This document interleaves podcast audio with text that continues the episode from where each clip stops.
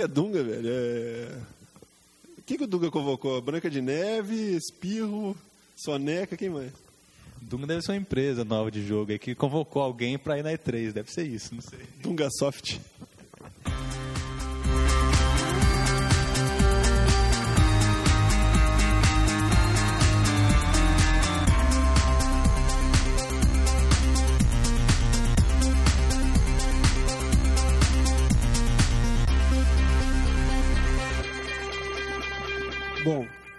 Tá começando mais um.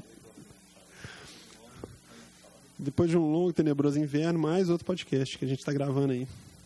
Muita coisa aconteceu nesse período aí. Está sempre assim, é bom, é bom de gravar assim só de vez em quando, que muita coisa acontece, né? É, vai ser outro Call of Duty, cara. Eles vão fazer igual Madden agora, todo de ano em ano. Eu acho, não, eu até vi isso na. Ó, gente. Oi, tudo bem? A de teste é tão imediato que começa, a gente nem cumprimenta às vezes. Mas aqui, é, eu vi, eu estava escutando um podcast da higiene esses dias, inclusive depois de muito tempo voltei a ouvir podcasts internacionais. É, eles falando isso mesmo, que saiu outro Call of Duty esse ano e que parece que vai todo ano vai sair um mesmo. Só que o desse ano acho que vai ser a a mesma que fez o Call of Duty World at War.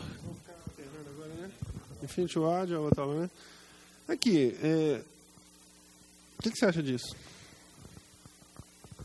Uai, tem outra coisa. Eu, dias eu vi notícia que ia sair, eles estavam começando a fazer já o Guitar Hero 6, né?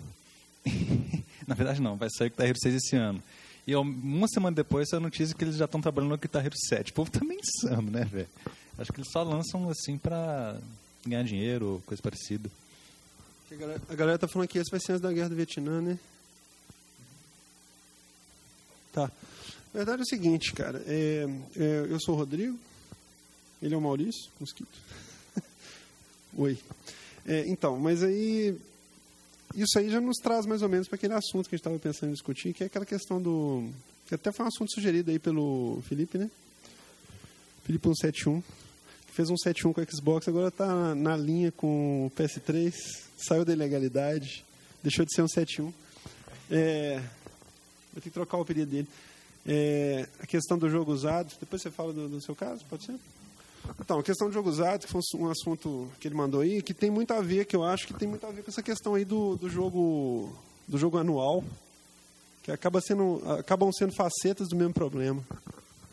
Eu acho o seguinte, eu estava lendo as notícias sobre esse negócio do jogo usado e jogo pirata, porque é o seguinte, esses dias saíram umas notícias aí das produtoras, desenvolvedoras, não sei, falando que elas estão preocupadas mais com o problema do revenda de jogo usado do que pirataria, entendeu? Porque o jogo usado chega a ser pior que a pirataria, porque se você compra um jogo usado, é como se você estivesse dividindo o lucro da empresa por dois, né? Porque uma pessoa comprou o jogo quando você compra o jogo usado dela, você não está dando um lucro para a empresa, você está simplesmente dividindo o lucro dela em dois, assim, digamos assim. Ela, você tá, é, ou seja, diminui o lucro dela pela metade. Era como se eu daquele jogo, né? Era como se ela perdesse uma venda do jogo ali. É, e o pessoal, é, eles começaram a falar isso, estava preocupado que a, a EA parece que está querendo agora, aliás, querendo, acho que parece os jogos de esporte dela para você jogar online se você, por exemplo, comprar o jogo, se você comprar um jogo usado, para você jogar online, você tem que pagar a parte online avulsa, entendeu? mas se você compra, eh, eles vão saber que você comprou o jogo online é, porque você pagou para jogar a primeira vez também no outro console. Quando você compra o jogo, ou seja, estão capando as funcionalidades do jogo, prejudicando quem compra o jogo pela primeira vez. Tipo, a funcionalidade total do jogo só vai vir se você pagar mais. Né? É tipo para garantir que para pessoa, tipo assim, se ela comprar um jogo usado, ela ainda vai dar dinheiro para a empresa, entendeu? É, eu acho isso meio paia, porque é o seguinte, eu estava pensando justamente sobre isso hoje.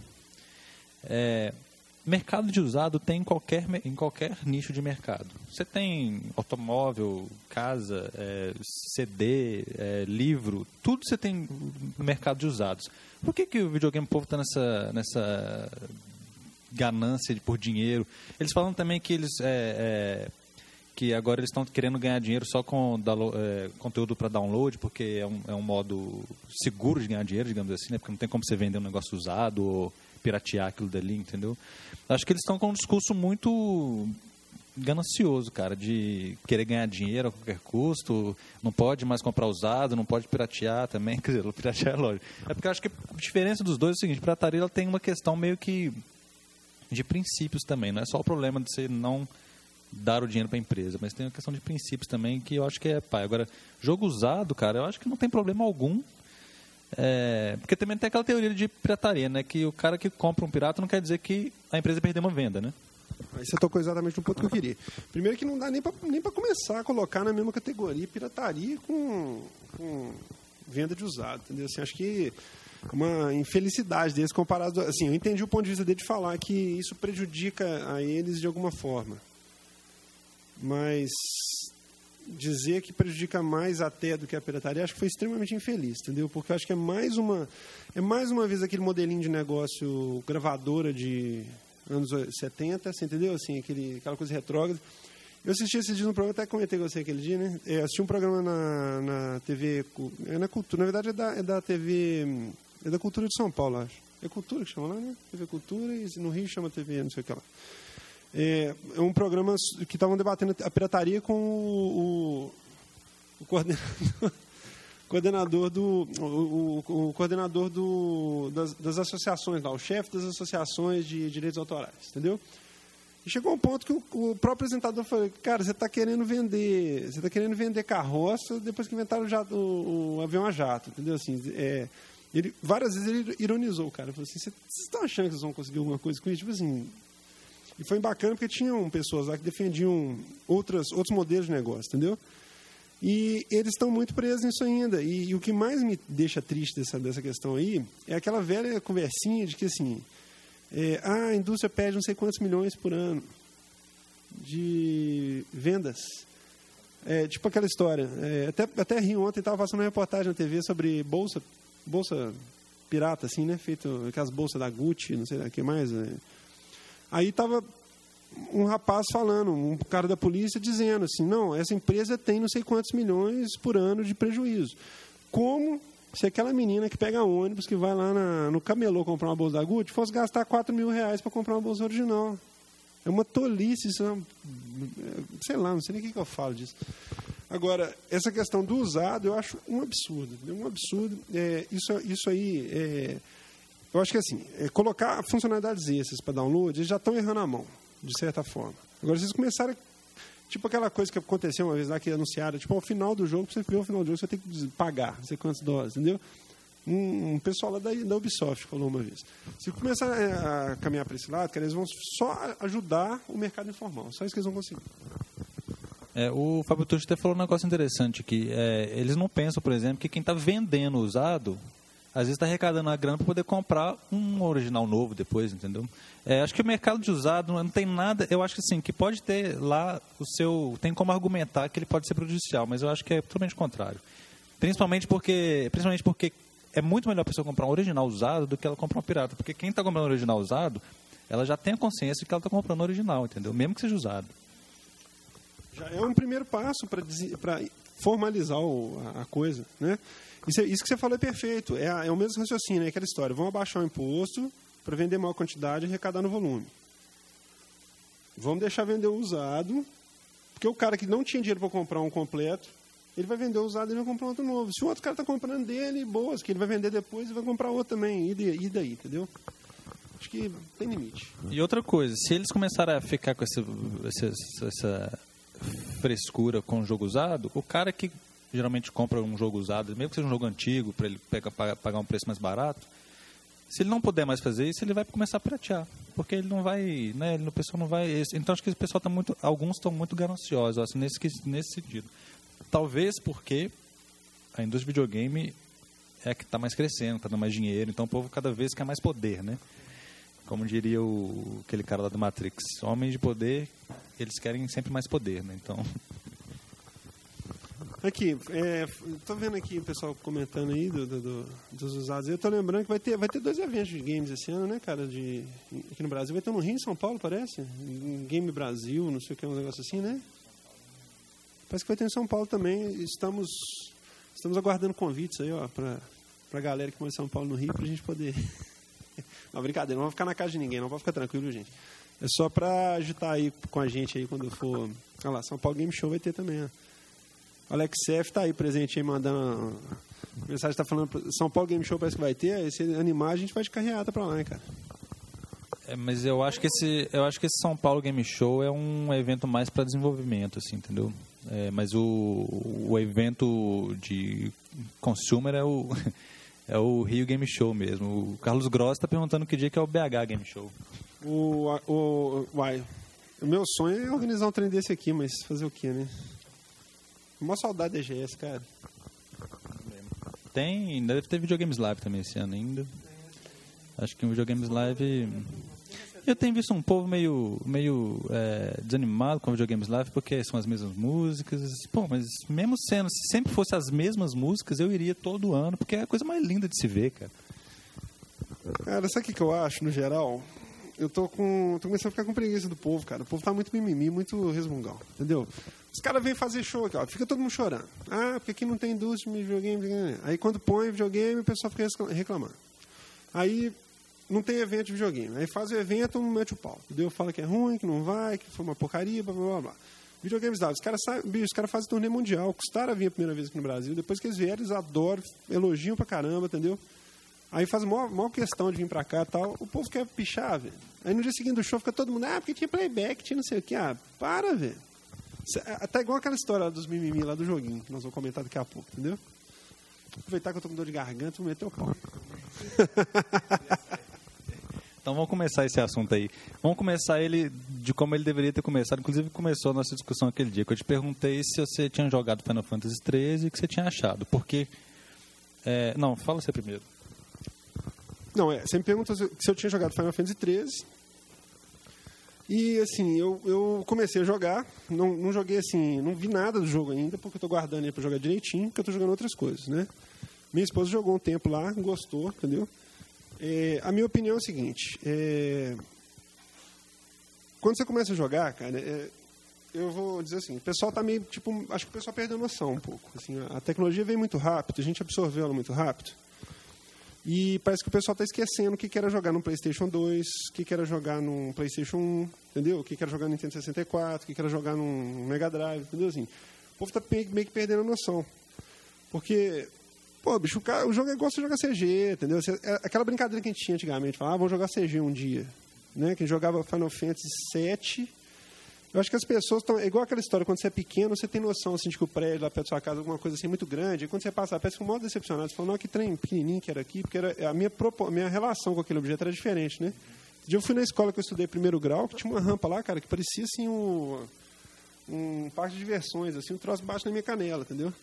Então, assim, eu acho que o pessoal está perdendo um pouco a noção é, de, disso, assim, sabe? Assim, a coisa veio tão rápido que começaram a preocupar agora com umas coisas muito pequenas, que antes não eram o foco da, da discussão, entendeu?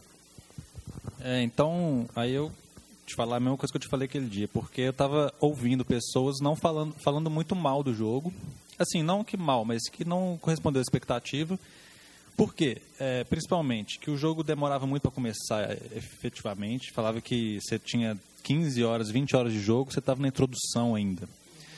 E, é, e que o jogo você jogava ele inteiro apertando um botão só também, que isso era ruim. Aí, o que, que você me falou? Não, eu te falei o seguinte, que quando saiu o Lost, quando saiu o Lost Odyssey, é, que você não joga apertando só um botão, que você tem que ter estratégia para jogar. Que tem, tem batalhas de 40 minutos lá, não sei se todo mundo jogou do jeito que devia ser jogado, mas assim, é, tem batalha no jogo, que igual eu falei para você, é o refinamento máximo do RPG de batalha por turno. Ou eles propuseram fazer um jogo que tem batalha por turno, seguindo a tradição japonesa clássica, e fizeram. Então, assim, tem batalha, cara, batalha de 40, de meia hora, que dura meia hora, por exemplo, que você sabe exatamente, não, que você dá um passo errado ali na, na hora. Tipo assim, se em vez de você mandar curar ou você atacou, naquele momento, você sabe que se determinou que a batalha você não tem retorno nela mais, entendeu? Então, assim, você vê que aquilo ali é resultado de anos de experiência fazendo RPG, entendeu? Aí o que acontece? Ah, é japonês demais, ah, é complicado demais, ah, é botão demais, é menu demais, é não sei o quê, blá, blá, blá, blá, blá, blá, resmunga, resmunga, resmunga, acha ruim porque é muito complicado, é muito tradicional, é muito radical, é muito não sei o quê. Os bonequinhos andam esquisitos no, no, cenário, o gráfico é ruim, a textura é feia, blá, blá, blá, blá entendeu? Aí entra outro dia na internet para ver a discussão do Final Fantasy 3, está lá o povo. Não, o único, o único RPG que merece ser jogado japonês dessa geração é Blue Dragon e Lost Odyssey. Eu falei, ah, não estou entendendo. Na época eles saíram as mesmas pessoas que metiam o pau, que não prestava, que era uma porcaria. Entendeu? Então, assim, eu acho que tá meio complicado, assim. Eu, eu concordo com o pessoal tá falando aqui, ó, talvez, né? Assim, eu não, não joguei ainda para falar que não é Final Fantasy. Mas o que é Final Fantasy, afinal de contas, cara? Aí eu vou, eu, aí eu, entendeu assim, o que é o Final Fantasy? O que, quando, por exemplo, o Flame Haze, que, Flame Haze que chama, né? O que, que o Flame Haze falou aqui, ó? É, que é, é um excelente, é linda, história linda, mas não é RPG. No sentido de que ele não, não tem aquela. O que, que eles fizeram? Eles simplificaram a forma de, de, de, de evoluir, você não tem que ficar entrando em 300 menus para ficar trocando armadurinha, entendeu? São coisas que eles colocam. Auto. auto que no, no, no, no Fantasy 9, por exemplo, tinha isso em relação ao 8 e 7 que não tinham, que é quando você pegava um equipamento, eles davam um comando lá, se você quisesse, você podia fazer uma otimização de sua armadura, sua roupinha lá, que você estava usando e tal. Mas se quisesse, podia dar um comando que era alto. Alto já equipava tudo melhor no boneco e acabou, entendeu? Eu lembro que isso foi criticado na época. Aí agora eles buscaram essa alternativa aí, porque eu acho que tem um pouco a ver com a questão da duração dos jogos, entendeu? Que a gente até discutiu isso, né? É, o, é porque parece que a BioWare chegou. É, mas aí tem questões políticas. Né? A BioWare chegou falando que o Final Fantasy não é RPG. É porque é, tem, outra, é, tem outra uma coisa que eu queria falar. Tem é, alguns jogos, por exemplo, o pessoal chega, ah, Final Fantasy é ruim porque é muito tradicional, muito linear e você dá outras desculpas. Eu acho que na verdade, não necessariamente isso o faz ser ruim. Isso caracteriza ele como um jogo japonês tradicional de RPG, entendeu? Ele é um estilo de jogo. Então se a BioWare chega e fala assim, ah, não é RPG. Não é um RPG ocidental, que é completamente diferente. RPGs ocidentais eles têm outras características dos japoneses. E tem gente que prefere jogos tradicionais japoneses, outros não. Eu acho que são geralmente geralmente o pessoal tem dado desculpa de que o jogo é ruim em características do jogo, não não porque ele realmente é ruim, entendeu? Tipo assim, a pessoa não gosta de de igual um exemplo que eu estava conversando com o Alex esse. A pessoa não gosta de. com o Pablo Prime, na verdade. A pessoa não gosta de simulador de corrida. Aí ele chega, ah, não, o Gran Turismo é ruim porque não tem velocidade o carro. Isso não quer dizer que o jogo é ruim, isso é uma característica dele, entendeu? Eu tô vendo aqui o Fabinho está fazendo uns comentários interessantes aqui, que ele falou que o, a, o Final Fantasy seguiu uma linha bem definida até o 7. E depois ele virou Dawson's Creek, entendeu? Queria que ele elaborasse mais um pouquinho isso aí. O que, que é? Que ele ficou muito adolescente? O que, que é? O visual dele? Foi a entrada do. do talvez a entrada do Tetsuya Nomura, sei lá. É, tá, cara, eu, eu não concordo. Assim, eu acho que. Eu, tem uma coisa que está me incomodando um pouco nessa questão desses, desses, desses, RPGs, que é o seguinte, cara, que a galera tá naquela Pokémonia de ficar pegando todos os jogos que existem na Fadatec e jogar tudo, parece um cassinho de PlayStation 1, entendeu? Que você comprava os piratão no, no balde, na, no camelô da esquina. Assim, eu, eu joguei, por exemplo, eu estava discutindo isso até com o Alex F um dia. É, uma grande parte da história do, do, do Lost Odyssey, por exemplo, aliás, uma grande parte, não, pontos fundamentais da história só estão contados nas side quests, entendeu? Você precisa, você precisa ter jogado bastante, ter jogado muito. Aí eu vou entrar naquela questão. O cara vai falar assim: ah, mas eu não quero jogar tantas horas. Aí, aí, aí exatamente o ponto. Assim, é, se eu coloco a história muito superficial na, na linha principal e deixo as coisas para side quest, o pessoal reclama que ele não quer jogar tantas horas, ele não, ele não se acha obrigado e não acha que deveria jogar tantas horas de jogo para poder saber a história completa do jogo. Aí eles vêm e fazem o Final Fantasy 13 linear e simples de lidar. Aí o pessoal reclama que não está bom. Você entendeu? Assim, a cadê a side quest? Então, assim, eu entendo o ponto de vista do pessoal falar isso aí, entendeu? Que saiu da, da, da linhagem, que não é não sei o quê, mas acho que também, cara, a gente tem que pensar que a coisa está evoluindo, entendeu? Acho que. Eu acho assim, saudável, tipo assim, é uma coisa que eu achei bacana. Você chega lá, o, o tesourinho, entendeu? Que é uma coisa clássica lá que a gente brinca, eu chamo de tesourinho, é aquelas bolzinhas de, de, de, de achar item, né? Tipo assim, já teve Final Fantasy aí que a história era meio tema, assim, meio espacial e tal, tinha lá o tesourinho, o baúzinho. Lógico que isso aí, dentro de um contexto do Final Fantasy VII, do, do 9, por exemplo, isso tem um charme, mas agora não cabe mais, entendeu? Você vê que no Lost Odyssey ele usa o, o baúzinho de tesouro, um baúzinho estilizadinho lá, mas é uma coisa que fica ali, assim, meio descontextualizada, vamos dizer, entendeu? Nesse já é temática futurista, não sei o quê. Ele, cara, encontra lá, tipo, um, uma esfera iluminada, muito louca, flutuando lá, e toca nela, abre, vira lá e aparece o prêmio, entendeu? Então, assim, eu acho que isso aí, cara, acho que é um sinal de evolução. Não, não, não... E também aquele negócio que a gente falou aquela vez, cara, é um pouco para desmistificar as coisas também. Acho que é, essas gerações estão precisando dar uma desmistificada, entendeu? Assim, sair desse paradigma de só o único, o único o jogo de corrida que presta é Gran Turismo, a única série de RPG que presta é Final Fantasy e, e, e como é que chama aqui? Dragon Quest, entendeu? Acho que tem que mudar um pouco, tipo, o grid veio para poder mudar essa, essa brincadeira toda aí. outros, entendeu? Assim, o Mass Effect e, e outras coisas do gênero, entendeu? Os RPGs ocidentais vieram para acabar com essa bobeira, entendeu? Acho que é, a ideia é essa mesmo, é ficar vivendo de, de, de série de 30 anos atrás, é quanto também? É, e, o, e essa questão, na verdade, que é uma, a questão não só de Final Fantasy, mas de vários jogos, é o, o Caveirão até resumiu legal. O pessoal reclama de tudo. O pessoal reclama de tudo. Igual você falou, Blue Dragon saiu, ah não, o jogo é muito ruim. Saiu Final Fantasy, ah não, o bom era o Blue Dragon, que era... Pô, o pessoal Igual, ele me lembrou até um caso, a gente chegou a discutir no podcast também. Saiu o Resident Evil 5. O pessoal reclamou porque era igual ao 4, mas o 4 era, tipo, endeusado por todo mundo. Então ninguém entende mais nada. Exatamente. Eu lembro quando saiu o 4, todo mundo falou assim, esse é o jogo mais bacana que já na história. Lembra assim, todas as revistas foram unânimes em falar. Tipo assim, ah, que bom que mudaram a coisa. Aí agora todo ano eles querem que os caras. Aí que eu não aguento isso, entendeu? Assim, os caras os cara querem que faça uma revolução. Ao mesmo tempo que eles querem que saia jogo novo todo dia, eles querem que faça uma revolução completa no jogo todo ano, entendeu? Aí os caras, para justificar isso, querem vir com essa conversa de que tem que cobrar em download, tem que cobrar não sei o quê. Igual alguém falou aí, ó. É, nós, aliás, não só Lost Odyssey, vários jogos estão saindo já com download na véspera. Você entra lá na live lá, já tem o download do pacote, o jogo vai sair amanhã. Tipo assim, dá a impressão que você tem que comprar aquilo antes do jogo, entendeu? Acho que é péssimo isso.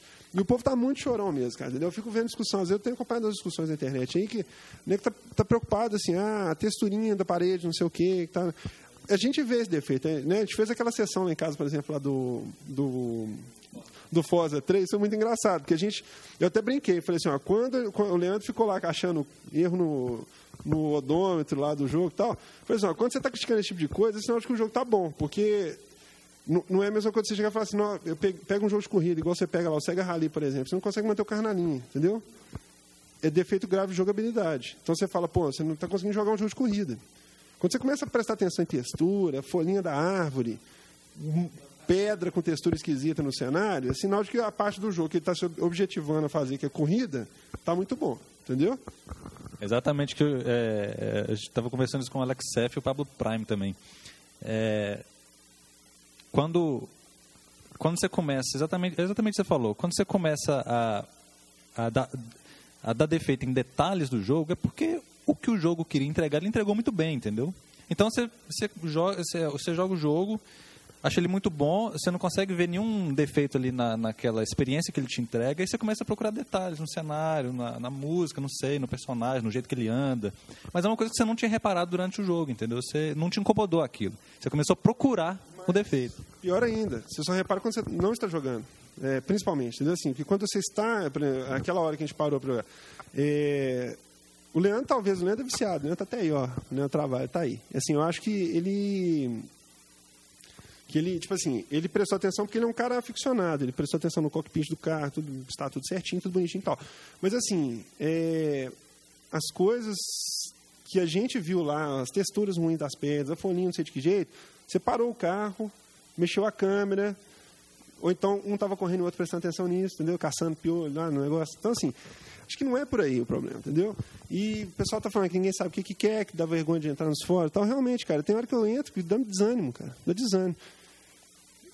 Aqui, ó, ele tá pedindo aqui, alguém, alguém cita um bom RPG japonês dessa geração. Eu te falo, eu zerei os dois, o, o Blue Dragon, para quem gosta do estilo realmente japonês, clássico, ortodoxo, xiita, muçulmano, fundamentalista que eu falo, que eu brinco. Tipo assim, Blue Dragon e Lost Odyssey são duas excelentes pedidas, entendeu? E sei lá, o pessoal tem falado de vários outros aí. O, o, o como é que fala? O é, Star Ocean, todo mundo adorou. Eu tô com ele lá em casa para jogar, não, não, comecei ainda. Importante, cara. Importante é você, você ter opções e ter, e ter ambientação, entendeu? Você começa a jogar, você vai gostando e pronto. Não precisa ficar com essa bobeira. Eu também acho que tem que ter jogo para todos os gostos, porque porque imagina se todos os jogos fossem iguais, tipo assim, todos os jogos perfeitinhos. Tem que ter opções para tudo. Você jogou Heavy Rain? Então, Heavy Rain, eu gostei muito, cara. Assim, eu gostei muito mais do que eu achava que eu, ia gostar.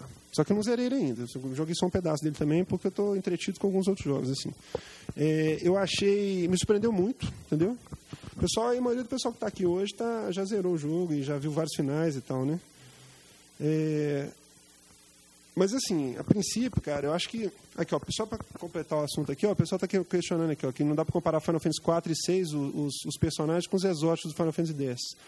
Eu acho que, para quem gostou do, dos Final Fantasy até o 7, vamos dizer assim, igual separar até o 7 e pós-7, Acho que esses dois jogos que nós citamos aqui tem tudo a ver, entendeu? Assim, são mantendo as características dos antigos.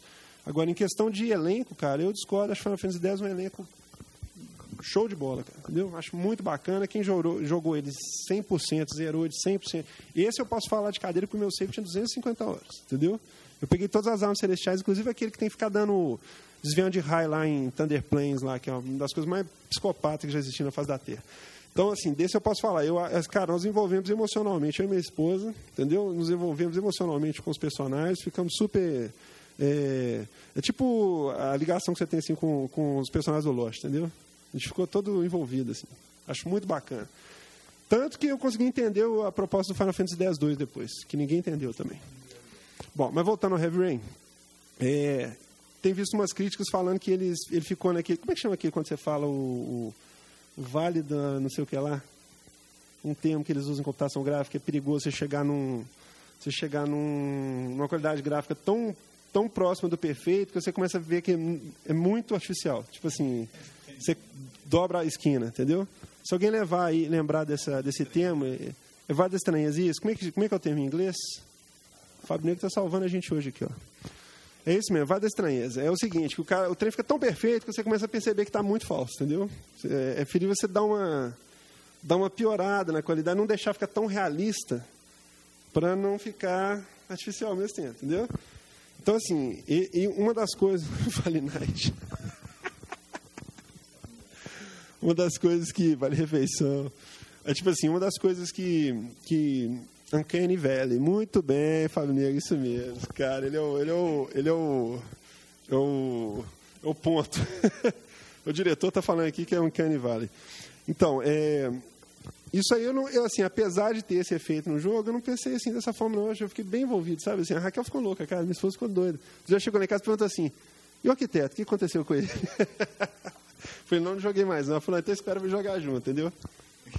O, Heavy Rain é outro que também sofreu algumas críticas aí, mas é aquele tipo de coisa. As críticas que eu vi do jogo eram justamente características do jogo, que é um, é um, é um tipo de jogo, é um tipo de jogo que eu acho que é surgiu mais é, é de um tempo para cá, que é eu até chamo que não, não é um jogo de ação, não é RPG, ele é um jogo cinemático, porque ele é um jogo que você quase que é um filme interativo mesmo, entendeu? Que ele é carregado no, no enredo, mas não é um RPG, entendeu? É, então, assim, eu percebo, né, todo jogo assim, ele é meio parado, ele tem seus momentos de ação, momentos de diálogo, de, né, de, de interação dos personagens. E tem gente que não tem paciência com isso, né? É o tipo do jogo, cara, que você não vai jogar assim, igual você, igual você falou, você não vai encarar ele igual um Call of Duty, entendeu? Você não vai chegar e falar assim, não, eu vou, eu vou sentar. Você tem ter, é uma proposta e você tem que entrar na proposta. O negócio você vai falar assim, eu vou assistir um filme de arte é, de Papua Nova Guiné, entendeu? Falando sobre os hábitos de, uma, de, um vilarejo lá que mora na beirada do rio tal. Você não vai encarar um filme desse igual você encara Iron Man, entendeu? Então você tem que ter um preparo para aquilo, você tem que estar disposto a encarar. Não adianta você cair aqui no seu colo, você botar lá e falar, ah, é uma merda, entendeu? É o tipo do jogo que é. Igual você vai jogar catamais. Você não vai jogar catamais do mesmo jeito você joga outras coisas. Entendeu? Você tem que estar com a cabeça aberta, é um outro tipo de coisa, é uma proposta, entendeu? Acho que no que ele se propôs a fazer, pelo que eu vi, graças a Deus, parece que não tem final Dragon Ball, igual o pessoal fala aí, entendeu? Do, igual o outro tinha, né? Aquela bobeira que o outro fica na metade do jogo, vira palhaçada, o Fahrenheit, né? Então, assim, parece que a coisa, dessas vezes, aprenderam com ele. Então, que, que é muito bacana também, entendeu? Pessoal, só um intervalinho rápido aí, viu? Só para dar uma salvada, um save aqui. Já já a gente volta.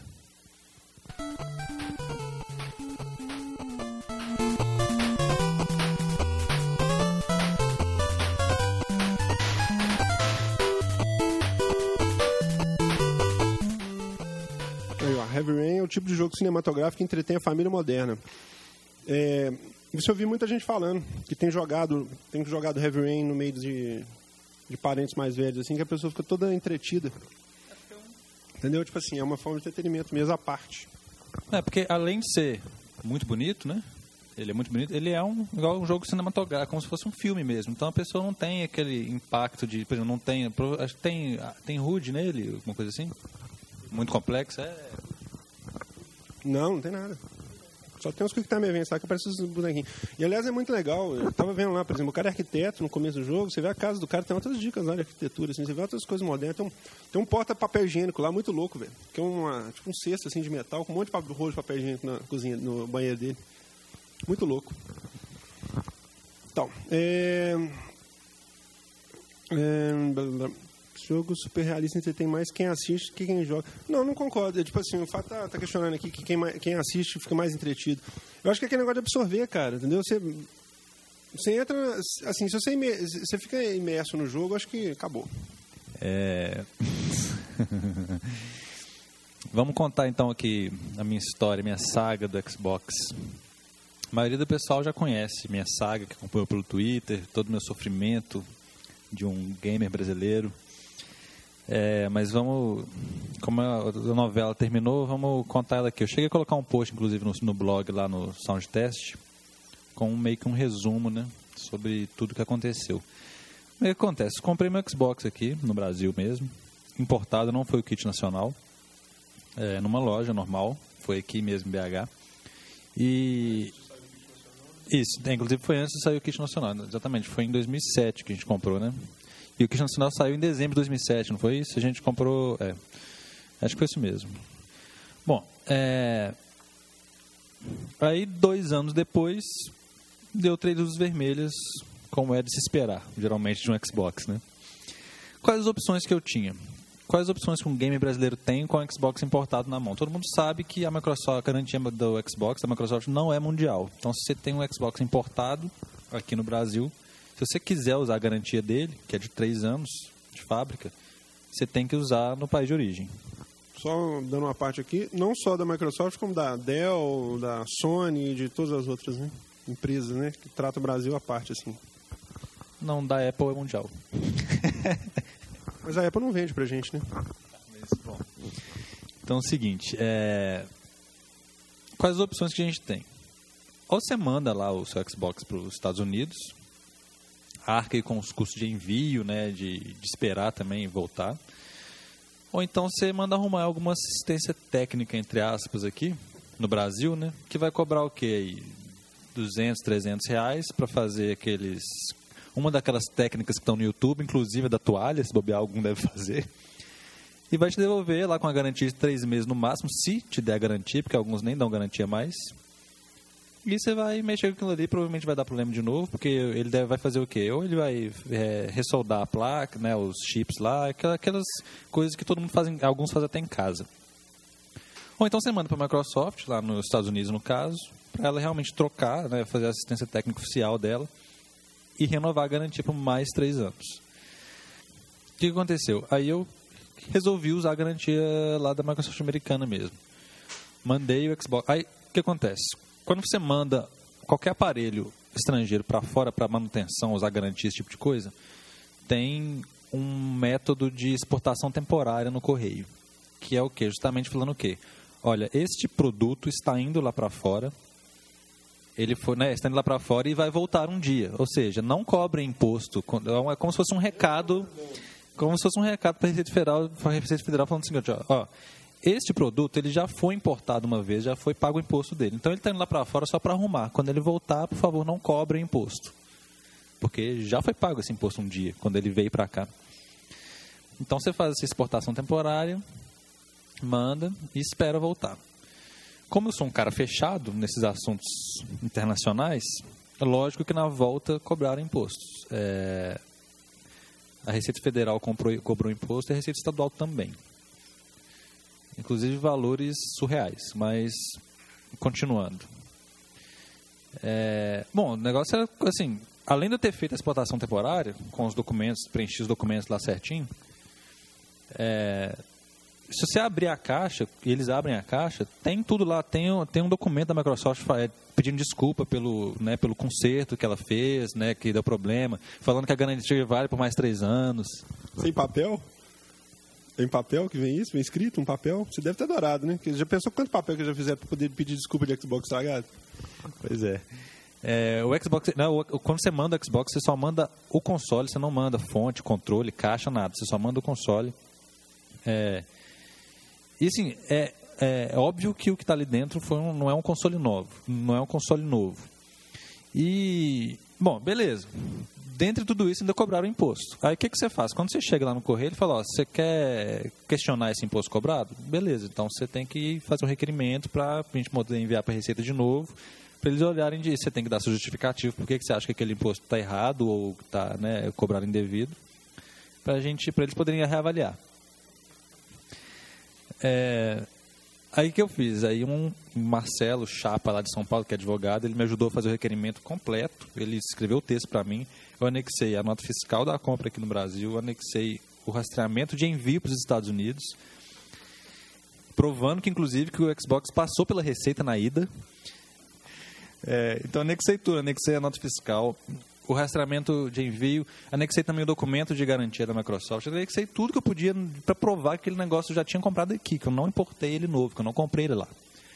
Aí ele ficou, não, isso que na primeira vez ele ficou 20 dias na receita para ser liberado. Aí quando ele voltou, ele ficou mais 50 dias na receita. E quando voltou, não, na volta, quando ele chegou no Brasil, ele chegou no Brasil, ficou 20 dias na receita. Aí chegou para mim com imposto. Aí eu falei, não, esse imposto está errado. Aí eu devolvi. Aí ficou mais 50 dias para poder avaliar um documento de três páginas com os anexos, é, só para falar ok ou não, né? Mas tudo bem. E quando ele voltou de novo para mim, depois de mais de 90 dias no total, sei lá quanto tempo que ficou na volta, veio cobrando imposto, com imposto um pouco mais barato, mas veio cobrando imposto mesmo assim, deu mais de 300 reais de imposto. Quando acontece isso, ou você pega o console, né, paga o, imposto, né, que você já fez o você já fez a revisão, né? Só pode fazer revisão uma vez.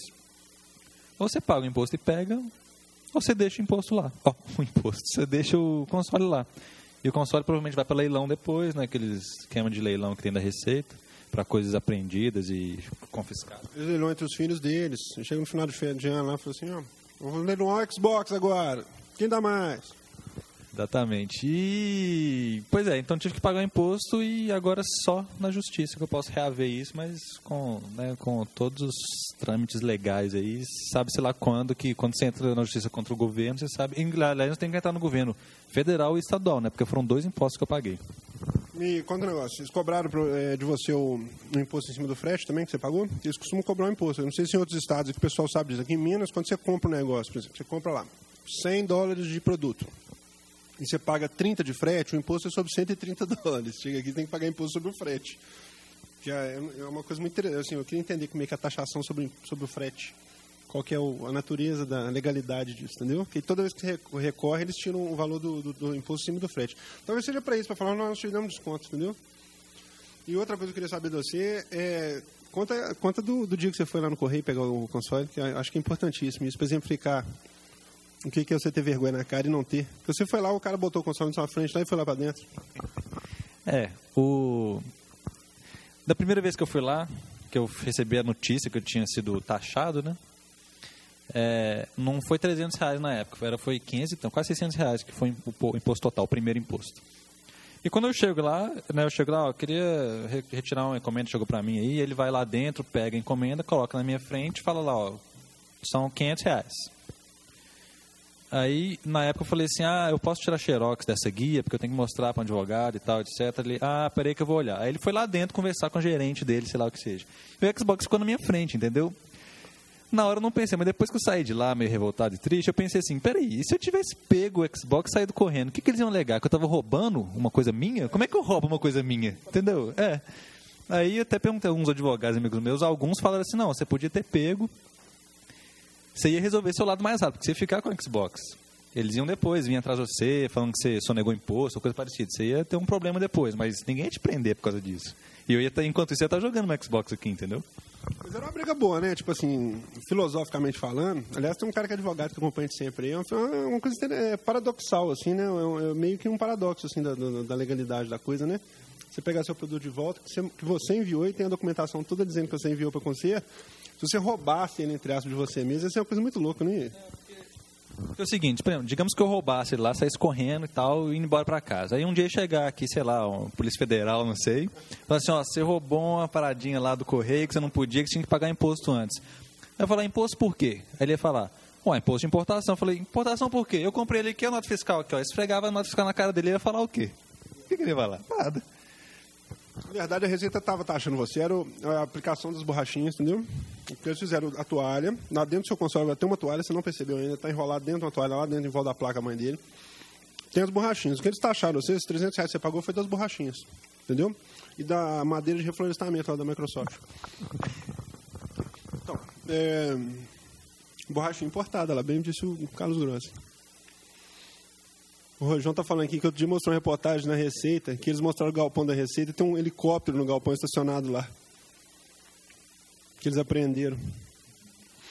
Cara, mas assim, só vendo uma coisa assim do outro lado, assim, eu estava vendo uma reportagem na TV também sobre as fronteiras dos Estados Unidos, cara, e assim, eu acho que eles têm o mesmo raciocínio aqui. Eles devem achar que a gente está importando alguma coisa muito misteriosa dentro das caixas, porque é muito engraçado, cara. Eles importam, né? Tipo aqui, eles botam um mexicano dentro do, do, do forro do carro, desmonta a parte lateral do carro, põe um mexicano ali dentro e fecha de novo o plástico. Tira o cara, o cara tá todo moldado dentro do carro, com o formato da, maçaneta, entendeu? Então, assim, acho que eles têm um pouco de paranoia disso aí. Acho que eles estão pensando que a coisa aqui é desse jeito. Aqui, só mais uma coisa lembrando aqui, é que apesar de ser fechado, achar que só isso acontece comigo, Pablo Prime, do finado Downloading, ele, esse dia estava falando no Twitter lá que uma câmera dele que ele mandou para arrumar voltou taxada de imposto, que ele estava tristão lá, entendeu? Porque ia ter que recorrer também, esse tipo de coisa. É a mesma coisa, ele fez a mesma coisa. Só para pessoal, para quem não sabe, quando você tem uma coisa importada, você manda para fora para poder arrumar, isso chama exportação temporária. A volta é isenta de imposto por lei, entendeu? Está na lei. Eles cobram, não sei porquê. Eles cobram, na verdade, no João sem bracismo, né? Se o cara pagar, ganhei. Se o cara não pagar, beleza. Agora essa história que eu falei com você aqui de cobrar em cima do frete. Se o cara pagar, paga. Eu, por exemplo, paguei uma vez que eu não queria aborrecimento. Comprei, já, essa história é clássica, eu já comprei uma canetinha de DS, estava escrito que era caneta para videogame, eu tive que pagar imposto de videogame na caneta. Em cima do frete, inclusive. Como o produto era muito barato, eu paguei um frete mais caro para chegar mais rápido e paguei, tipo assim, paguei em cima de tudo. Eu vou ficar discutindo com o cara, entendeu? Vai fazer 500 requerimentos. Quer dizer, é função nossa fazer isso, é função obrigação. Nesse caso, não, porque o valor é irrisório, entendeu? Assim, mas filosoficamente falando, eu devia ter feito alguma coisa, que você está fazendo. É, falando isso aí que você é, comentou aí, é, mandar um abraço aqui pro pessoal, pro Pá, pro Diego, pra turma lá do, do downloading, né? Uma pena, entendeu? Assim, eles terem parado, acho que eles vão continuar em outros projetos futuramente. Acho que a cena brasileira de, de podcast, que é tão restrita assim, perdeu muito, entendeu? Acho que uns caras que tinham uma proposta diferente da nossa, assim, acho que, que meio que nós vimos nascer e estamos vendo eles parar agora, mas espero que o parado seja temporário. É, então, aproveitando isso, só para falar assim, eu acho que, igual eu cheguei a começar a comentar com o Diego, Diego Diogo, Diego, sempre confundo, porque tem o Diogo Tux e o Diego. É, que assim, apesar, acho, acredito eu, não sei, eu cheguei a conversar por alto com ele, que o que mais dava trabalho era o podcast. Só que eu falei com ele, cara, mas o, vocês não são só podcast, o blog vocês é excelente, vocês têm textos excelentes lá. E os textos são, é, digamos, é, não é só uma pessoa que faz os textos, tem várias pessoas que escrevem. Então, assim, pô, continue com o blog, cara, pelo menos, porque é muito bom. Aí, mas ele, né, ele falou assim, ah, o pessoal deve fazer isso individualmente, cada um vai seguir o seu caminho, digamos assim, né? Igual o Pablo Prime, ele faz reviews para Outer Space, etc, né? Mas é uma pena mesmo. É, isso aí também é pra galera entender um pouco, assim, que fazer podcast não é fácil, cara. Parece que é tranquilo sentar e fazer, assim. Na verdade, muitas pessoas já começaram, mas nenhuma continuou. entendeu? Poucas continuaram, não é nenhuma, lógico. Mas, assim, ou é aquele esquema tipo IGN, entendeu? Que o cara tem uma produtora que vem lá, uma diretora que senta, maquia o pessoal e tal. Ou então é aquela coisa... Maquia ou maqueia? Que fala maquia, né? Maquia pra fazer podcast? ah, só sou vídeo podcast, né? Ah, bom, já maquia pra podcast por áudio. É, mas é isso mesmo. mas assim, é, então, é, igual o Salso falou também, voltando nesse assunto do imposto aí, muito imposto que é cobrado, por exemplo, igual o Salso deve ter pago, sei lá, 30 reais por causa da caneta dele. Alguns, pois é, alguns impostos o pessoal cobra só para, tipo assim, João sem braço mesmo. Ah, vamos ver se o cara paga. Geralmente, quando é 20, 30 reais, até 50 reais, não sei, você paga só para não ter dor de cabeça de ter que voltar para a receita, que você sabe que vai demorar é, e voltar pro, né, assim, com requerimento, questionando o imposto, e para poder. Você paga só para assim, ah, pagar aqui para ficar agilizar, agilizar o negócio, entendeu? No meu caso, não, para 500, mais quase 600 reais, eu não ia deixar passar. E também porque era um negócio caro, eu já paguei por ele, caro, igual eu falei no, no, no post lá no, no, no blog. Coisa importada é caro justamente porque você paga o imposto que o lojista está te repassando, porque ele não vai pagar o imposto e vender para você por preço barato, entendeu? Então você, paga, você compra uma coisa importada, você paga caro justamente por causa do imposto de importação. Aí, eventualmente, o negócio estraga, você manda para arrumar. Na volta você paga o imposto de novo? Mas isso é aquele mesmo raciocínio. O pessoal, o pessoal vai reclamar que eu estou falando de políticos, não, mas assim, é aquele raciocínio. A Receita Federal esse ano, quando chegou em. Se não me engano, são 20 milhões que são 20 milhões, 18 milhões, sei. Quando chega num número próximo desse aí de arrecadação de imposto de renda, assim, de pessoas que enviaram imposto de renda, ela fica sossegada, porque ela sabe que fechou a conta. Nós, nós pagamos o Brasil, entendeu? Assim, o Brasil está pago mais um ano, entendeu? A classe média pagou o país mais um ano, tá bom. E é mais ou menos por aí que funciona. É, então aproveitar para dar um break, break não, save no nosso linguajar. Já já a gente volta.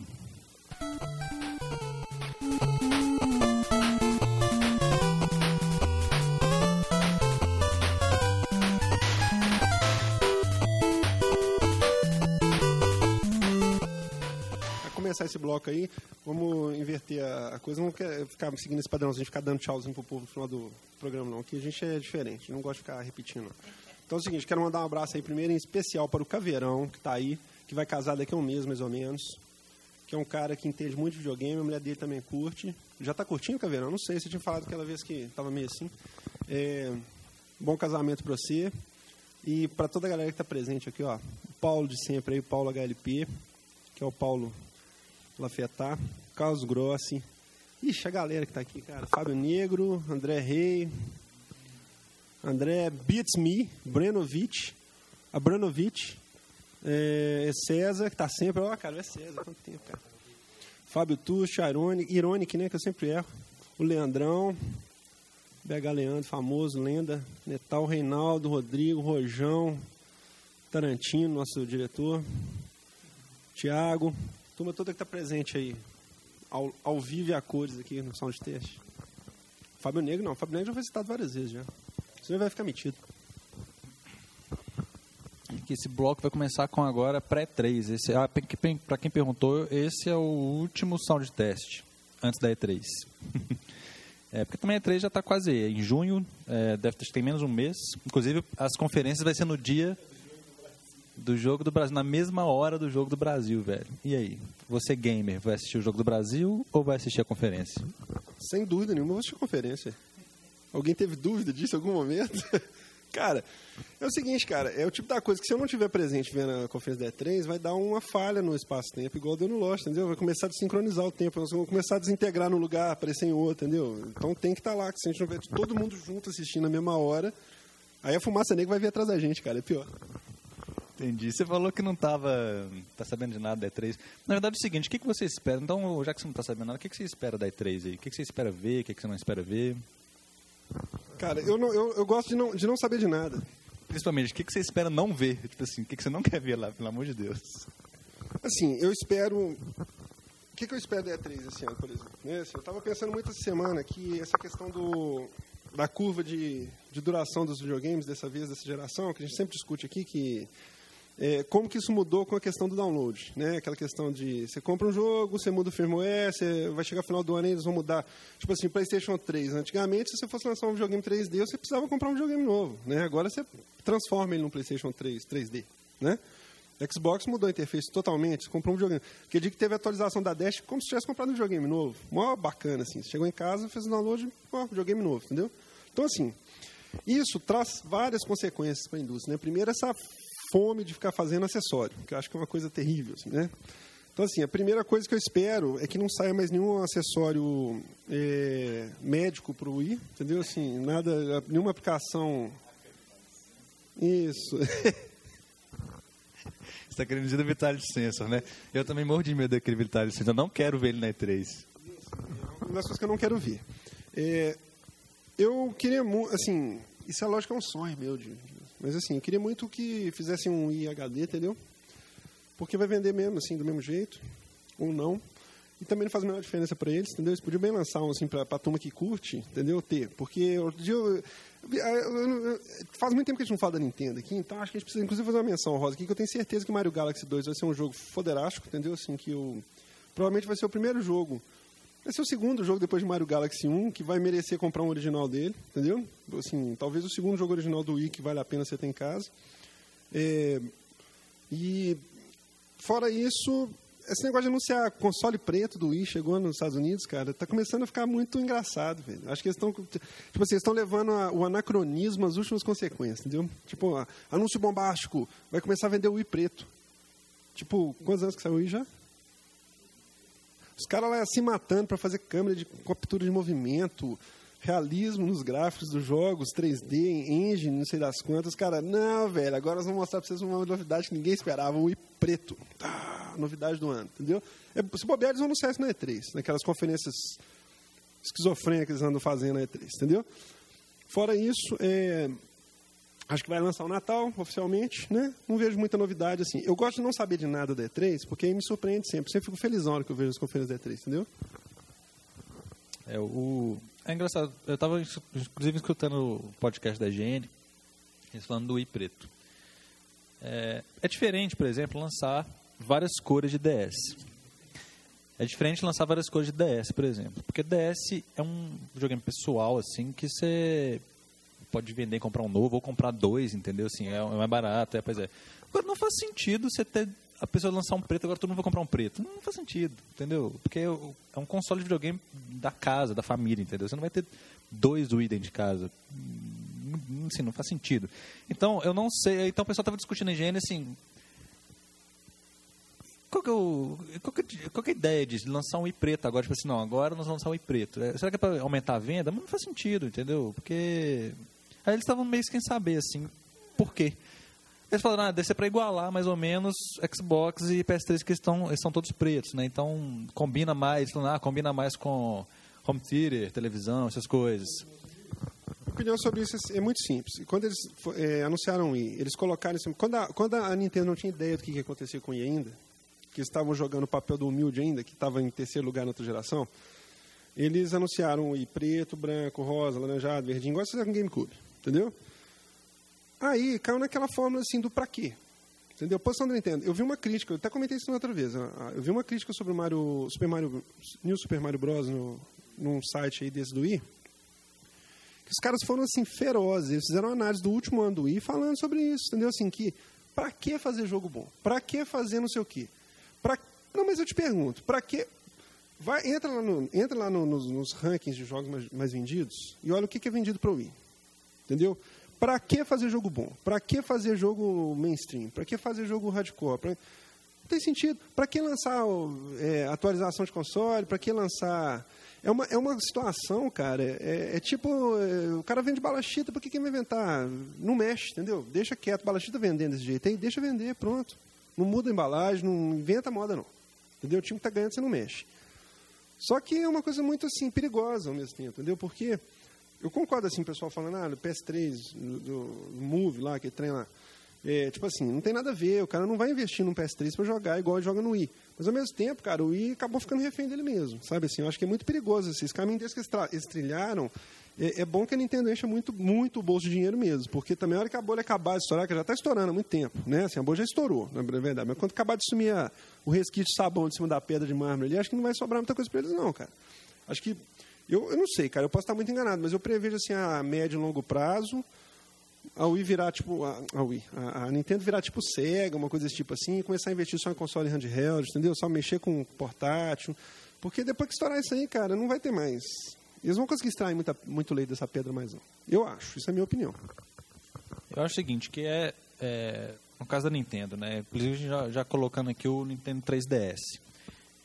Quando saiu o Nintendo DS, quando saiu o Nintendo DS é, e ele foi sucesso, digamos assim, aí eu ficava pensando, pô, e o Wii também, pô, a Nintendo agora tá na sinuca de bico, o que ela vai fazer depois disso? Tipo assim, ela, beleza, ela fez um hit no mercado, mas e aí, depois? O que, que vai acontecer? Que que ela, vai ter que reino, ela vai ter que fazer uma outra revolução, ela vai ter que começar agora só a fazer revoluções, entendeu?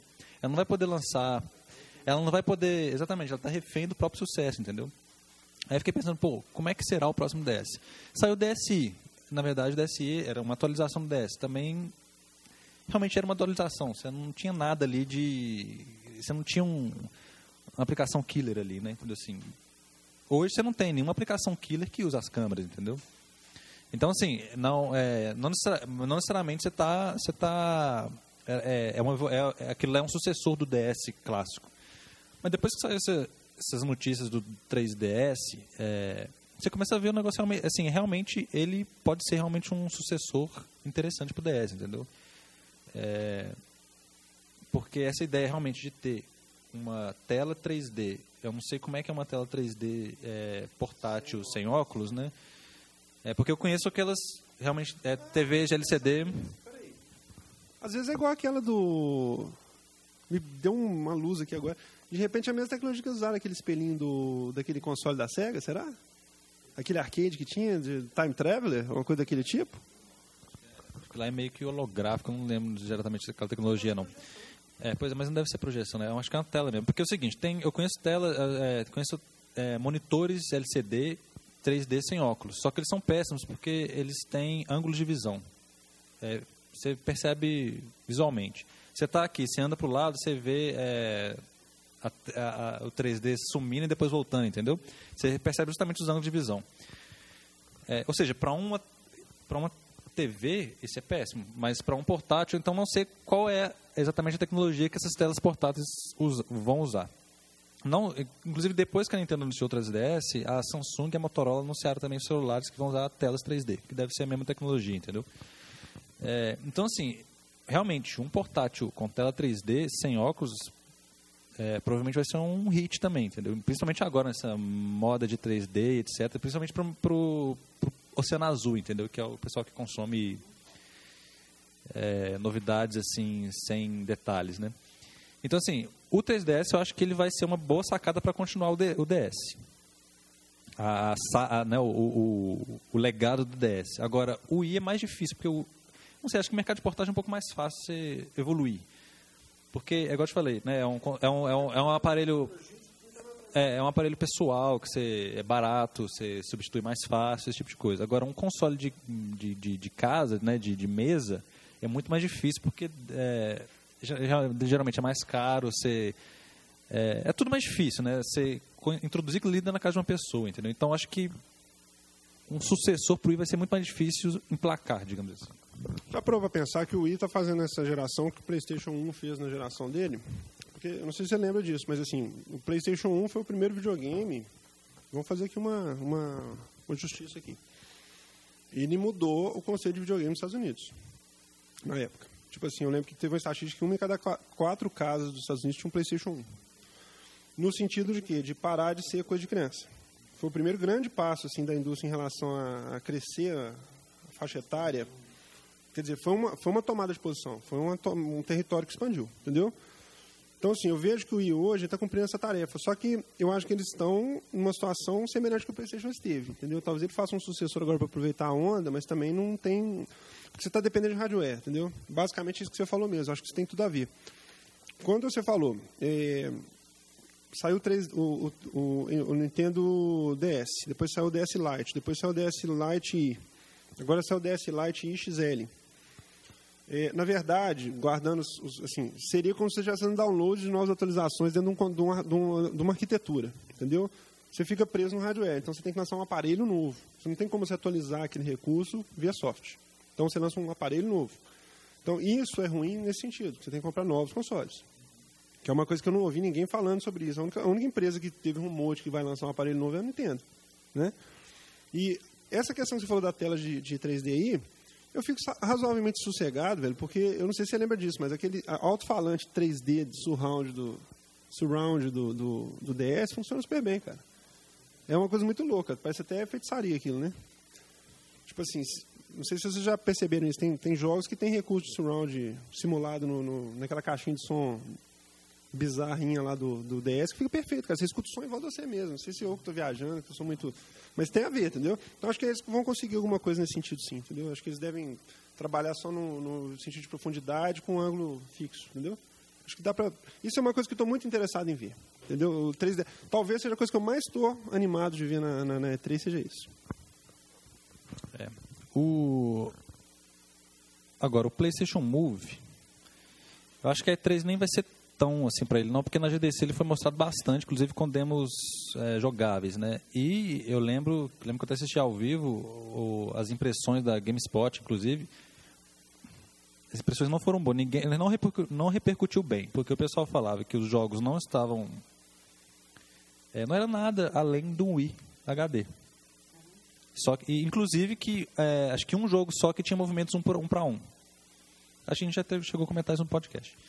O resto era tudo baseado em gestos também, que é, é, que não era o que o pessoal esperava, digamos assim, né, quando o pessoal foi experimentar.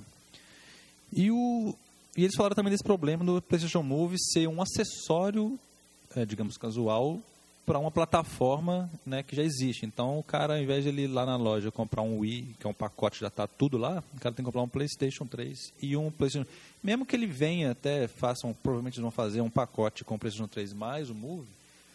O Move ele não é, ele, ele é uma parte do PlayStation 3. Ele não faz parte do, do, do contexto assim do, do, do, videogame, entendeu? Assim, então, então é, e como a Sony ela tem mania de não ter, não definir uma personalidade para ela com certeza acho que ela não definiu se o movie está voltado para casuais, né, ou para o pessoal mainstream. Eu acho que provavelmente quem vai usar, se alguém vai usar, vai ser o pessoal mainstream, porque eu acho que ele ainda é um pouco complicado demais para público do Wii, entendeu? Eu acho que fazendo um paralelo aí que está falando, eu acho que eu, eu, acho assim, minhas apostas, tá? O Nintendo DS 3D, eles vão aparecer com alguma coisa muito louca, eu imagino. Espero que o, que o, o, o 3DS que apareça não seja tão feio igual o, o, o primeiro modelo do DS. Né? Ronaldinho, né? DS Ronaldinho. É, é, o seguinte, cara, eu acho que, é, primeiro, que a Nintendo, acho que, eu espero que ela vai surpreender nesse aparelho. Eu acho que eles têm, eles têm condição de fazer isso. Acho que existe tecnologia para isso hoje em dia. O pessoal está comentando aqui que talvez o 3D seja um 3D picareta eu acho que eles não vão fazer uma. Eu, eu, não acredito que eles façam uma bobagem desse tipo. Acho que para eles investirem no DS, que é, é assim, um, um carro-chefe deles, e, e, se eles forem inteligentes, eles sabem que é o. Vai continuar sendo a galinha dos ovos, dos ovos de ouro dele, como foi na época do, do Nintendo 64, que foi o que segurou o Nintendo viva, foi o Game Boy, entendeu? Então, assim, eu acho que eles não vão pisar na bola nesse sentido. Acho que vai ser um aparelho matador. Eu continuo achando o melhor produto da Nintendo DS ainda. É, eu acho que o PlayStation Move vai ser um fracasso absoluto, entendeu? Vai ser, você falou assim, não tem mercado para ele, não tem orientação de, de, de, produto, entendeu? Acho que vai seguir o mesmo caminho do, da, da, do iToy, da, do PS3, entendeu? Que lançou um jogo e acabou e lançou uma outra bobagem, já que tem uns bichinhos que saem andando no chão lá e tal, mas assim, que nada a ver, entendeu? Ninguém vai investir naquilo para isso. Isso, entendeu? E o, o, Natal é o seguinte, cara, o Natal ele vai ser re, absolutamente revolucionário no sentido de mudar o paradigma de interface, entendeu? De de tipo assim, ah, o James Cameron investiu no 3D, o trem bombou, todo mundo está vendendo TV 3D agora. Entendeu? Eu prevejo o seguinte, se o Natal funcionar do jeito que eles imaginam que vai funcionar, você vai comprar televisão com esse tipo de coisa. Entendeu? Assim, as próprias televisões vão vir com interface de, de, de movimento. Certo? Ou não. Se não pegar, vai ficar por isso mesmo. Tem muita gente comentando aqui também, que é o seguinte, cara, a gente está falando também de tecnologias, assim, que eu acho que é o, o grande erro da Nintendo. Assim, quando a gente fala em questão de hardware, é, que eu ficava reclamando, se não me engano, no começo, é lógico que você tem uma equação ali que ela entrou para não perder, para não ter prejuízo. Então ela, ela não, não teve prejuízo hora nenhuma, teve muito lucro e tudo mais. Mas assim, agora ela está presa nesse produto no sentido de que você não consegue fazer uma atualização agora eles estão fazendo, entendeu? A gente está falando aqui de 5 anos. Teoricamente, PS3 tem caixa para queimar 5 anos ainda, entendeu? Assim, se tudo que foi feito nele for verdade, o processador dele for realmente o que eles dizem que é, etc, etc, etc, você consegue tirar muito leite de pedra ali ainda. Você consegue investir naquilo ali, fazer ele gerar 3D, fazer ele fazer mais um monte de coisa que ele não faz ainda, entendeu? Igual fizeram com o Play 2 e com o Play 1. Agora, é, Nintendo não pode fazer isso. É, deixa eu aproveitar aqui, tem um carinha aqui no chat, o André Xavier. É, mandar um abraço para ele, ele trabalhou comigo e ele esse dia ele foi numa, uma, num evento da Microsoft lá em Seattle. Acho que foi em Seattle. Você me corrija se eu estiver errado, viu, André? E ele experimentou Natal. É, então, atualiza a gente. O André, vai descrevendo aí é, no chat aí que a gente vai ler e dar um, um retorno aqui. Mas, é, você terminou? Eu te interrompi. É, enquanto ele vai falando ali, foi em, ah, foi em Redmond, lá onde a gente mora na live. o André ele encontrou com todos os brasileiros que jogam na live lá em Redmond, é, Microsoft One Way, Redmond, Washington. É, seguinte, é, tem um rumor aí também, deixando um pouco de lado esse, esse assunto de, de controles por movimento aí, é, teve um rumor aí também da PSN ter um modelo pago dela. Só que é o seguinte, é, sempre quando a PSN surgiu gratuita, a Xbox Live paga, sempre o pessoal discutia, ah, mas a PSN é, é gratuita, não sei o quê. Só que é, acho que você consegue falar melhor do que eu, que você tem os dois, você convive com os dois ambientes. É, o pessoal sempre falava que o preço que você paga pela live é visível, porque ela é muito mais. É, não digo completa, mas ela é muito mais. É, é, é ela é muito mais. Beleza, você deve conseguir falar melhor que eu. Vindo um modelo pago da PSN que dizem que vai ter. Os rumores são rumores, que você vai poder baixar. É, é, você vai ter um, um jogo gratuito por mês, é, sei lá, às vezes acesso a coisas, sei lá, canais, não sei. O que você acha que justifica pagar uma PSN? Eu acho que se for. Por exemplo, eu, eu, eu tenho que falar com muito cuidado com isso, que senão o pessoal fica com raiva de mim depois. Mas assim, eu vi lá outro dia um poll lá, né, que o pessoal estava fazendo, tem uns dois, três meses atrás. O pessoal estava fazendo lá uma pesquisa no site da, da, da Sony, sei lá onde que era, que eu tive preguiça de entrar para ver. O pessoal está lá assim, que funcionalidades você, você quer ver na PSN? Aí eu soltei no Twitter lá zoando, tipo assim, ué, faz o que tem no, na, na, live. Tipo assim, não precisa fazer pesquisa para isso. Copia o que tem na live, tem cinco anos que eles fazem já. Aí o pessoal teve gente que ficou bravo comigo que eu falei isso, entendeu? Lógico que eu estava brincando. Eu quis dizer isso no sentido assim, é, até hoje eles não implementaram, bicho, metade das coisas que tem na live, entendeu? Que, que são, assim, fundamentais, que você costuma fazer na live ali, que quando você vai para o outro, você não você assusta, fala, não é possível que não tem isso até hoje, entendeu? Assim, coisas simples, coisas de programação, que não tem sentido, não tem desculpa, não depende de rádio, não depende de licença, não depende de nada, entendeu? É funcionalidade, coisa básica, entendeu?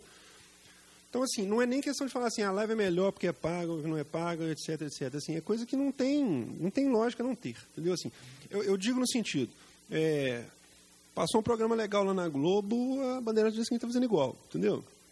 Não vejo por que, que eles não põem. Aí vem fazer essas coisas, mas surgiram a funcionalidade. Isso aí que você falou, essas duas coisas que você falou, eu acho que são coisas interessantes. Por exemplo, é, lembrando aqui, quando a gente paga live, teoricamente a gente no Brasil não tem acesso, mas quem paga live assinada lá, Gold lá nos Estados Unidos, tem acesso a LSFM, a Netflix, entendeu? Eu acho que assim, Netflix é paga a parte, mas assim, você tem a funcionalidade de usar no console. Então, é, tem uma série de funcionalidades que são bacanas, que eu acho que são importantes assim, adicionam no valor, se você for lá, na verdade, você, a parte do jogo mesmo fica até secundária, assim, o que você paga por ela por ano fica secundário. Esse tipo de coisa, assim, tipo jogos grátis, por exemplo, é uma coisa que eu acho muito interessante. Que, aliás, se eles fizerem isso, vai ser muito bacana, porque a Microsoft forçosamente vai acabar fazendo também. Então, esse é o tipo da concorrência bacana. Porque até hoje o que eles têm feito é correr atrás, correr atrás, correr atrás. Não tem nada de novo, entendeu? Do jeito que a Sony é maluca, é capaz de eles cobrarem o quê? Acesso a home. De repente eles vão cobrar home, entendeu? Que é capaz, se eles cobrarem home, o pessoal pagar, porque tá cheio de gente lá na home sempre, entendeu? Que é uma coisa que eu não consigo entender. É isso que eu te pergunto, tem gente lá, porque eu ia falar do seguinte, ninguém acessa, aí o povo vai, cobrar e que ninguém vai acessar mesmo, ela vai matar a home. A mulherzinha no meio em pé, o cara lá vestido de mulher, tirando onda, dez neguinhos em volta dançando assim, ó. É, velho. É, então, provavelmente, é, a gente pode pensar o seguinte, que essa, esse, esse, esse plano da PSN pago seria não necessariamente igual, exemplo, a Microsoft tem o Xbox Live, você paga por serviços, por exemplo, serviço de jogar multiplayer, serviço do Netflix, essas coisas.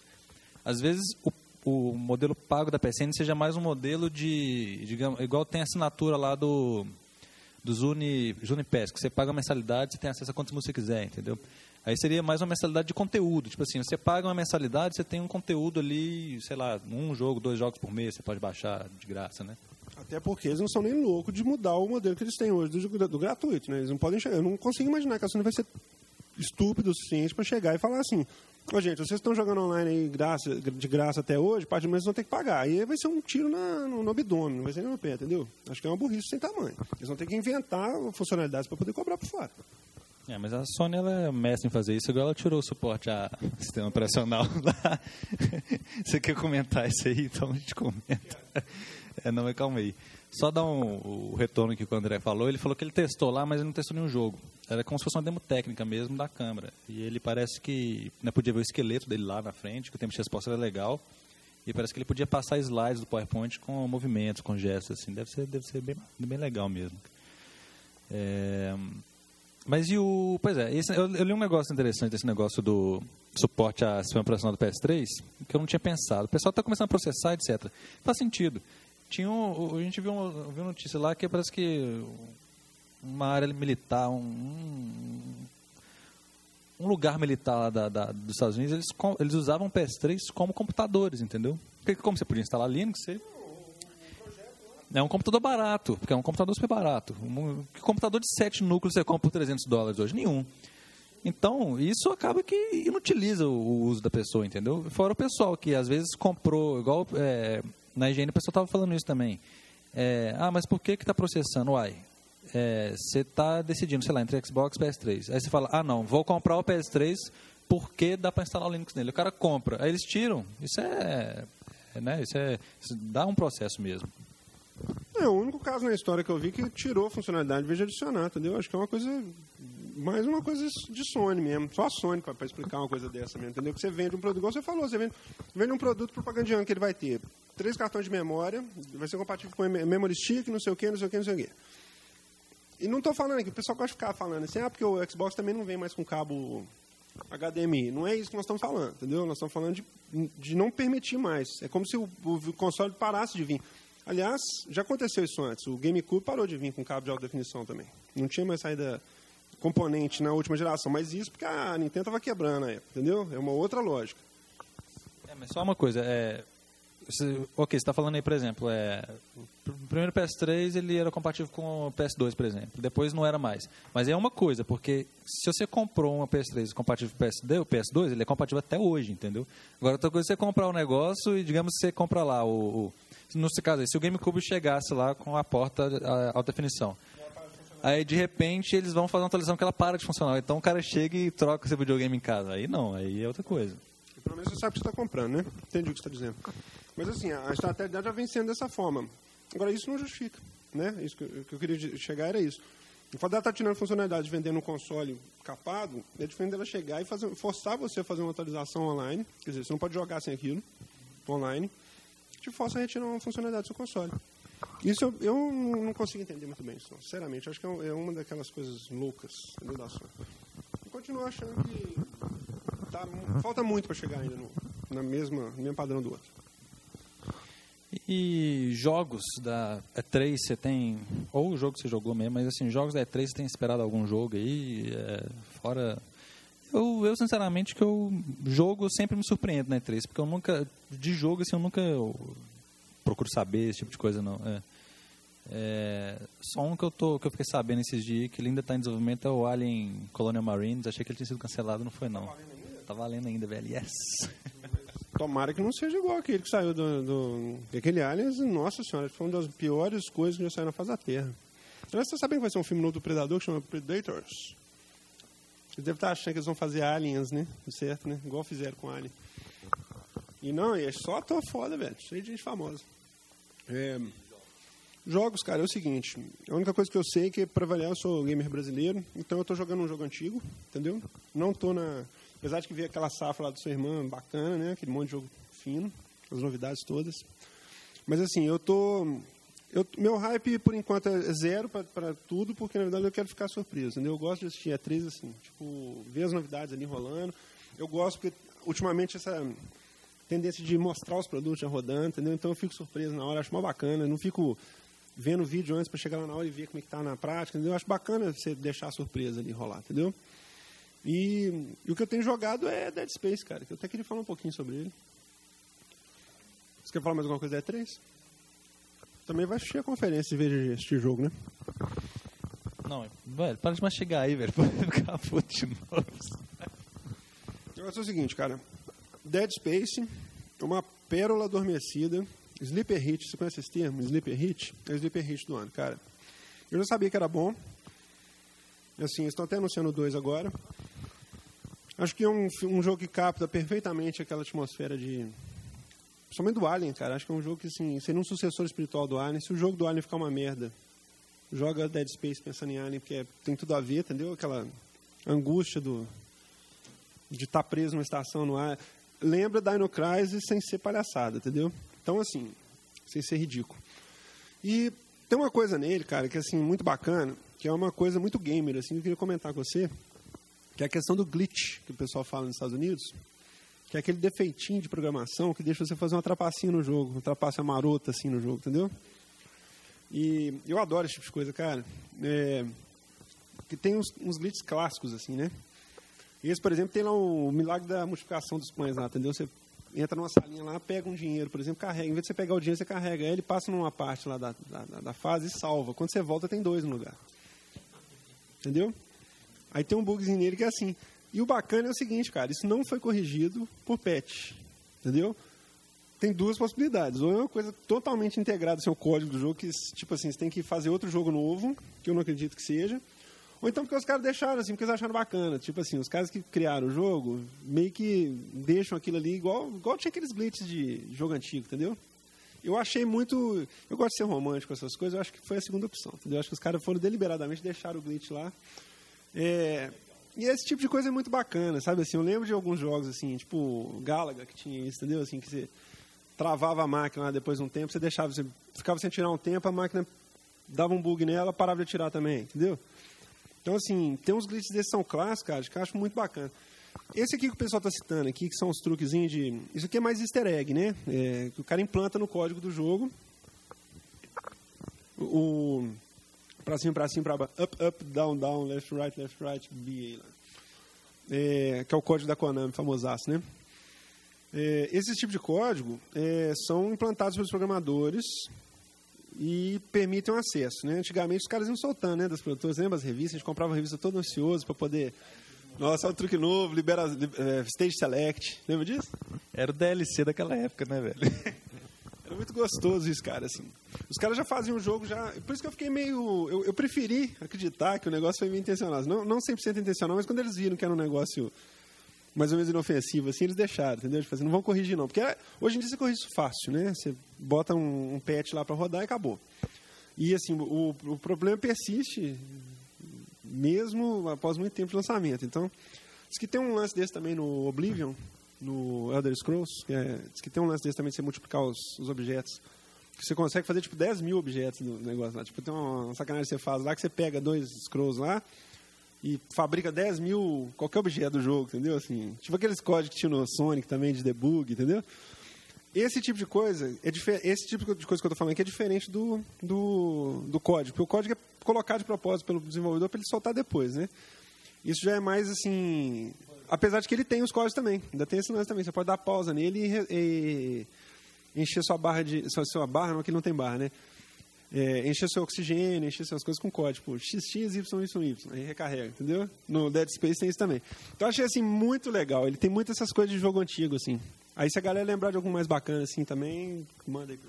Pois é, mesmo falando nisso, hoje em dia não tem mais código de você digitar, tipo assim, ah, na tela de, de opções, digite para cima, para baixo, você vai liberar, não sei das coisas. Não tem mais isso, cara. Até que tem sim, tem bastante jogo que tem isso. Por exemplo, lá no, no Raiden, por exemplo, de fliperama, né, o de navinha, por exemplo, eles, eles têm, um, o mesmo Raiden 4, você coloca, na hora de selecionar a nave, por exemplo, tem uma nave secreta que você aperta Y e aperta X para confirmar. Aí aparece uma nave secreta, entendeu? Ah, mas o Raiden por si só já é um jogo, já é um jogo das antigas, digamos, é old school, entendeu? Assim, hoje em dia você não vê, por exemplo, em Halo ou então em Metal Gear Solid 4, ah, você digitar XX, bola, bola, na tela de escolha, sei lá de quê ou então é, coloca o, Solid Snake virado para a parede e aperta para baixo cinco vezes, entendeu? Vai aparecer um, sei lá, um item especial. Não tem isso mais, entendeu? Esse trem faz falta, cara. Hadouken. é, assim, eu, eu acho muito legal isso, assim, esse negócio dos... Eu acho que faz falta esse negócio dos códigos. Mas é, eu estou dizendo para vocês, assim, tem vários jogos que eu vi ultimamente, assim, que tem um códigozinho secreto ali.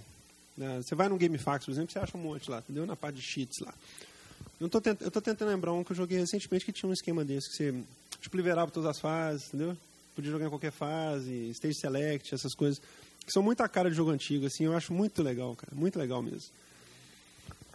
Falando em jogo antigo, qual vai ser a música de hoje? Então, Então, cara, hoje vai ser muito louco. Nós vamos, aproveitando que está acabando Lost aí, em homenagem ao final do Lost, nós vamos fazer um, uma, bre- uma quebra do espaço-tempo. Vamos fazer o seguinte: nós vamos, nós vamos colocar uma música super atual, que foi gravada na trilha sonora dela em estilo 8 bits. Como a, nossa, no- a ideia nossa é passar a musiquinha antiga, é, o jogo é baioneta, cara. A trilha sonora do baioneta é muito louca, entendeu? E tem um. O pessoal achou que ia botar a música do Drive Shaft. Não, na verdade é o seguinte. É, Baioneta, cara, a trilha sonora dele tem cinco discos. É, cinco, são cinco CDs, cara. Só no Japão que existe isso ainda, né? Vender CD, ainda vender CD de trilha sonora de, Japão, de, de jogo, né? E o Everybody do Drive Shaft. É, pode, se arrumar também, a gente põe no próximo. Se alguém mandar pra gente uma versão do Drive Shaft em 8 bits, a gente manda. Mas então, tem a música tema do, do, do Bayonetta, na trilha sonora, tem, além de ter as trilhas do, do, do Outrun, do Afterburner, do. Aquele do Opa Opa, como é que chama aqui? Space Harrier, entendeu? Além de ter todas essas trilhas, tem uma música, a música tema do jogo em 8 bits. Então nós vamos botar ela hoje, em homenagem à, à, iniciativa dos caras, que eu achei que foi muito bacana, entendeu? É bem estilo processador de DSP de áudio mesmo antigo, entendeu? Tem duas coisas aqui antes, vamos comentar. O pessoal estava comentando aqui também está tendo. Antes de terminar, a gente vamos, vamos voltar aqui. É, pessoal está sendo rumores também de PSP2 para lá, PSP2 para cá, que vai mostrar no E3. É o seguinte, eu acho isso completamente fora de cogitação. Se a Sony é uma- é empresa sensata, pelo menos, ela nunca ia fazer isso, entendeu? Porque é, apesar do PSP já ter vários anos de, de, de rua aí, não faz sentido nenhum ela fazer isso agora. É, primeiro, igual o pessoal, na higiene eles estavam comentando isso também. Primeiro, que o PSP não foi lá esse sucesso todo. Ele vendeu pra caramba, foi o portátil não Nintendo que mais vendeu no- no- na história, né? Mas não justifica lançar uma atualização dele agora. Primeiro porque o PSP Go é, saiu ano passado, foi ano passado, né? É, e assim, é, não tá.